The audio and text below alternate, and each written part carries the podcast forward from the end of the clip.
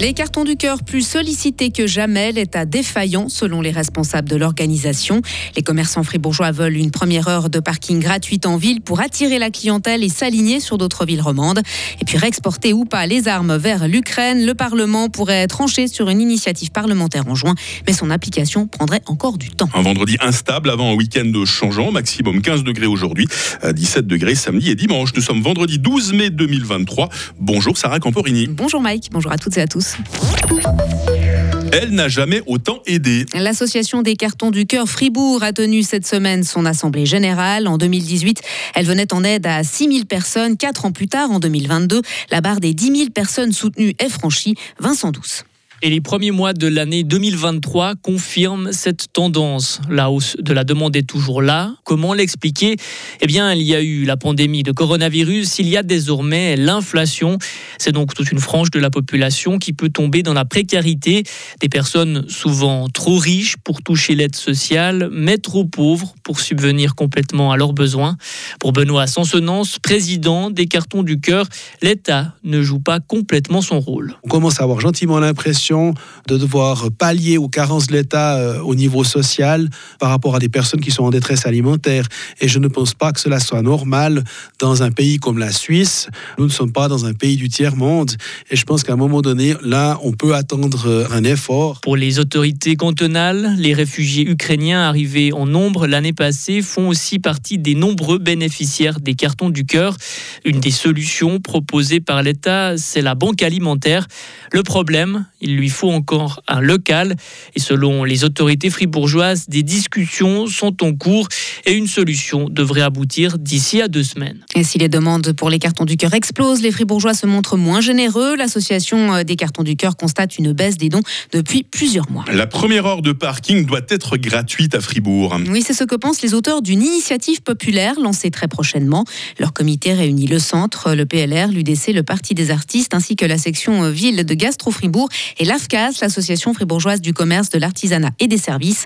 Il est opposé à la politique du conseil communal qui a supprimé de nombreuses places de parc en surface et prolongé les horaires de stationnement payants en janvier. Une première heure de parking gratuite, une mesure fréquemment appliquée, rappelle David Greenbull, secrétaire général de l'AFCAS. Cette première heure de parking, elle est euh, instaurée dans bon nombre de communes en Suisse romande. Hein.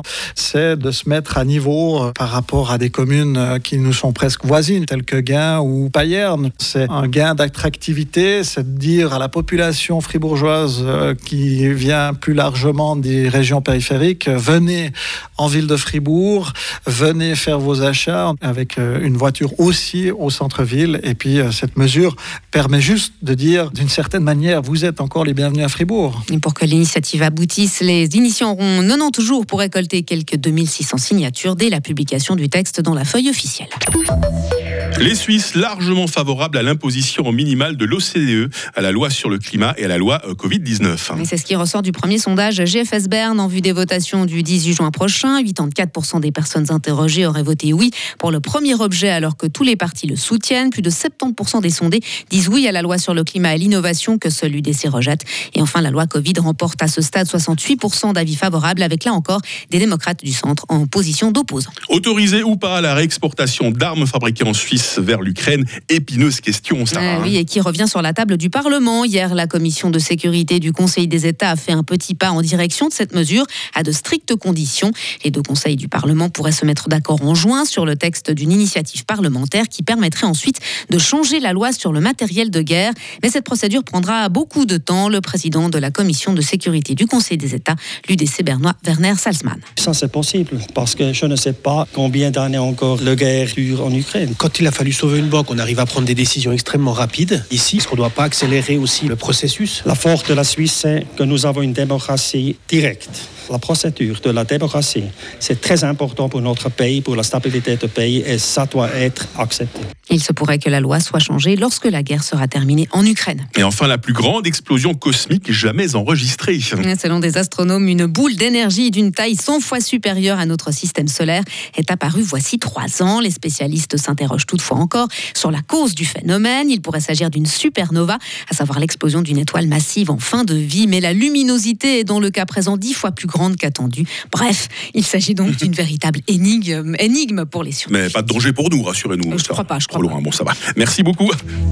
Retrouvez toute l'info sur frappe et frappe.ch.